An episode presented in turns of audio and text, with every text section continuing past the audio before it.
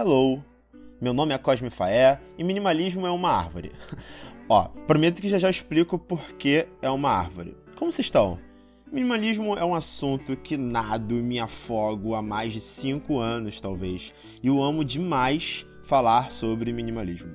Eu tenho aqui alguns episódios gravados que eu acabo sem querer esbarrando ou eu falo mais abertamente. Como no episódio 6, sobre minimalismo nas finanças pessoais. Só tu play lá, que o episódio ficou muito maneiro. É sério. Volta lá no episódio 6 e escuta rapidinho que eu tenho certeza que vocês vão gostar. Para organizar aqui, eu vou falar de como esse negócio de minimalismo surgiu, o que, que é, o que, que não é, a essência do minimalismo e como aplicamos ele a coisas e hábitos. E, obviamente, o comportamento minimalista. Tá, vamos começar. De forma bem pragmática, formal, minimalismo ele revela na sua palavra um princípio estético muitas das vezes, tá? Mas sendo bem direto com vocês, independente de definição ou onde será conceituado, less is more, menos é mais. E não pensa isso como algo tão cru e raso para o minimalismo, porque esse conceito estético vai longe de verdade. Bora absorver estético não apenas como belo, mas como um retrato. Eu posso dizer que um código de programação é minimalista, por que não, por exemplo? Ou sua vida social é minimalista. E guarda bem essa parte do menos é mais, que eu vou voltar nela. Daí tu me pergunta, onde surgiu esse lance de minimalismo? Cara, assim, tem muita referência que surgiu em Nova York, no Museu de Arte Moderna, lá pelos anos 50. Um artista chamado Frank Stella. Ele exibiu sua obra Black Paintings naquela época. E é bonito demais, é sério. São linhas brancas cruas e rígidas, traçadas em quadros completamente pretos. Eu vou deixar o link na descrição desse episódio para vocês darem uma olhada na obra do Frank Stella. E depois disso, vários artistas americanos, como Carl André, usando madeira para se expressar, que inclusive acho incrível, influenciou a arquitetura como um todo logo nas décadas seguintes. E o Dan Flavin, que inovou em usar luzes neon e minimalismo lá pelos anos 70, se não me falha a memória. E só um adendo, que se a gente observar bem a estética explorada por esses artistas, fizeram nos anos 80 e 90 ter uma linha artística particular no cinema e na música. Eu poderia passar aqui horas e horas entrando em cada artista desse e como impacta a gente até hoje em tempos atuais. Mas fica para um próximo episódio, talvez. Ao longo de décadas, como tudo que interagimos com frequência, o minimalismo causou vários desdobramentos. E lembram que lá no começo do episódio eu comentei que minimalismo é uma árvore?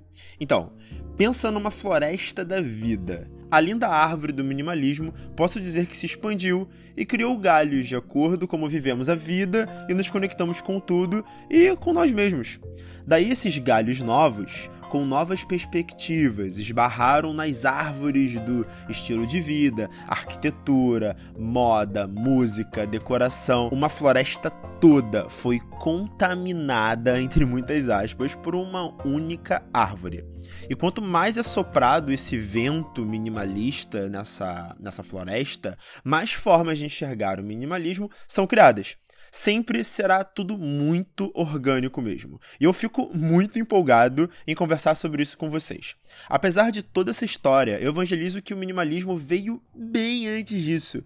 Lá para 1800, 1800 e alguma coisa, Henry David, ele era um filósofo, se me fala a memória até um poeta americano. Ele publicou um livro onde esbarrava, obviamente sem usar a palavra minimalismo, em visões idealísticas de que se pode alcançar uma plenitude apenas com simplicidade. E essa filosofia dele se vinha de um experimento social e descoberta espiritual de viver cercado pela floresta e poucas coisas no chalé. O livro está disponível na Amazon e eu vou deixar na descrição desse episódio também para quem quiser comprar, para quem quiser ler, tá? Vamos agora chegar aqui um pouco mais de perto, em tempos um pouco mais atuais. Vocês vão esbarrar em conceitos minimalistas como desafio sem comprar nada por 30 dias, desafio das, dos 100 itens, desafio de abrir mão de 10 itens por semana. Eu, para falar a verdade, já fiz algum, alguns desses e pratico de tempos em tempos, porque me faz muito bem e faz muito sentido na minha vida. Bom, mas toda estação do ano, alguém criativo tem uma gincana nova que eu disse para vocês agora sobre o desapegar das coisas. Continuando em tempos atuais, lá para 2010, dois caras que eu admiro muito iniciaram um projeto chamado The Minimalists. O Joshua e o Ryan, eles iniciaram um site para evangelizar o assunto e hoje possuem alguns livros e dois documentários no Netflix. Recomendo demais vocês assistirem esses dois documentários. Porém, o melhor mesmo é o primeiro documentário deles. Achei o segundo assim, um pouco marqueteiro e me riu de leve. Pra gente ficar na mesma página do que eu falei até agora, os minimalistas Joshua e Ryan, que eu citei agora há pouco, definem bem o que é minimalismo e eu abraço muito essa pequena frase deles. Minimalismo é uma promoção intencional das coisas que mais valorizamos e da remoção de tudo que nos distrai delas. A definição que eu gosto de sintetizar o que, que é realmente minimalismo é você dar espaço na sua vida para o que realmente importa. Você encontra por aí N métodos e frases clichês, muitos deles sobre como liberar espaço. Ter menos objetos, menos contas bancárias, menos cartões, menos amigos, menos cabos, menos utensílios na cozinha. Existem N dinâmicas legais para impulsionar minimalismo nas nossas vidas. Agora que chegamos até esse ponto, falando muito sobre como surgiu o que, que é o minimalismo, eu quero dizer de fato o que, que não é. É muito importante, eu digo isso para tudo na vida. O que, que é e o que, que não é as coisas que a gente faz as coisas que a gente fala. E, por que não, a gente dizer também o que, que não é minimalismo. Como o minimalismo é algo adaptável e depende demais da perspectiva de quem observa, posso dizer que não faz a mínima diferença você ter o novo tablet da Apple, mesmo tendo apenas um, ou um abajur caríssimo, dizer que você é minimalista por ter apenas um abajur ou tablet em casa. A essência desse papo aqui que a gente está tendo agora é mais sobre o quanto o abajur importa para ti. Qual é a verdadeira função dele no seu dia a dia? Qual a última vez que você tocou nele? Mas calma, no documentário The Minimalist Netflix, eles citam inclusive que você não precisa abrir mão da tua coleção favorita para ser adepto desse movimento. Entende que ter menos coisas não define o que é um pensamento minimalista ou até mesmo uma atitude, uma vida. Está muito mais com o resultado de ter menos coisas. Tirar da frente tudo que te distrai e deixar espaço para o que realmente importa.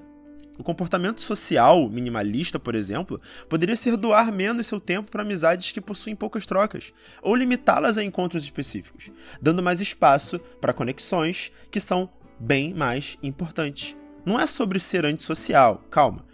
Temos limitações de tempo, de vida e energia. Vocês não concordam? Se não formos essencialistas e minimalistas, não conseguimos tirar o que tem de mais incrível nesse mundão colecionar experiências, ou ao menos fará de forma rasa, né? Na minha humilde opinião, essas últimas semanas, para quem me acompanha no meu Instagram, cosmefaé, viu que fiz umas mudanças até no meu apartamento. Além de, por causa da pandemia, com limitações de viagem e vida social, Desde março de 2020, eu andei otimizando aos poucos o meu pequeno castelo e até viajando para lugares um pouco mais próximos na medida do possível. Olhava em volta de um apartamento e via muita coisa que não fazia sentido estar na minha casa. Estante com coisas espalhadas que não tocava por meses, objetos com pouca função, ou quase nenhuma mais para mim. Pequenas coisas que estavam quebradas, eu tinha pena de jogar fora, roupa, roupas que tinham que sair porque iriam entrar outras que faziam mais sentido no meu estilo atual, e também eu virei o meu banheiro de cabeça para baixo, jogando um saco gigante de coisas que também não faziam mais sentido. Aproveitei, é claro, para transformar a experiência da casa como um todo em algo muito melhor para poder eu ficar mais confortável. Inclusive, se não me falha a memória, nos primeiros episódios eu tava falando que eu já tava fazendo esse movimento. E obrigado Pinterest Leroy Merlin, e eu tô aceitando patrocínio inclusive. Por falar sobre casa, um exercício que eu acho máximo aplicar em casa é o que a Mari Kondo, eu posso deixar o link do Instagram dela aqui, faz com as roupas.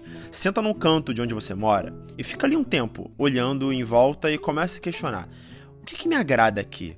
E ali aquele cantinho? Por que, que não gosto daquele pedaço do meu apartamento? Qual a última vez que eu toquei naquilo ali no alto? Por que, que eu tenho aquele treco desse lado? E se eu mudasse de lugar? E se não tivesse mais aquilo? Faria diferença? Eu sentiria falta? O que, que é mais importante nesse cômodo? E outra coisa mais importante depois dessa? E mesmo com as mudanças necessárias Lembrem-se que nascemos e vivemos numa sociedade imersa no capitalismo, e eu estou bem incluído nela. Eletrônicos que já têm até ciclos bem parecidos com o ramo da moda. iPhone, para mim, tem coleção em desfile, cara. E é tão caro que já merece ser vendido como objeto fashionista no site da Farfetch. Deveríamos fazer essa tour do minimalismo nas nossas vidas sempre, é sério. Gosto de dizer que somos acumuladores em potencial. E um olhar de espectador frequente para mim, é a chave desse rolê.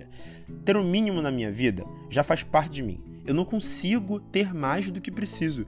E eu me sinto tão bem, tão bem, tendo espaço aberto para o que realmente importa, que agora eu não consigo voltar mais atrás. Bom, chego aqui ao fim desse episódio lindo demais. Me sigam lá no Instagram, CosmeFaé. E se gostaram mesmo desse episódio, compartilhe com seus amigos. Me manda uma mensagem privada no Instagram comentando o que achou desse episódio de hoje. Compartilhe a experiência de vocês, que eu vou querer ouvir cada uma delas. Pode mandar áudio também no Instagram, que não tem problema. Por fim, meu povo lindo quando temos posse de muitas coisas, na verdade, essas coisas que possuem a gente. Um toque de cotovelo Tchau, tchau.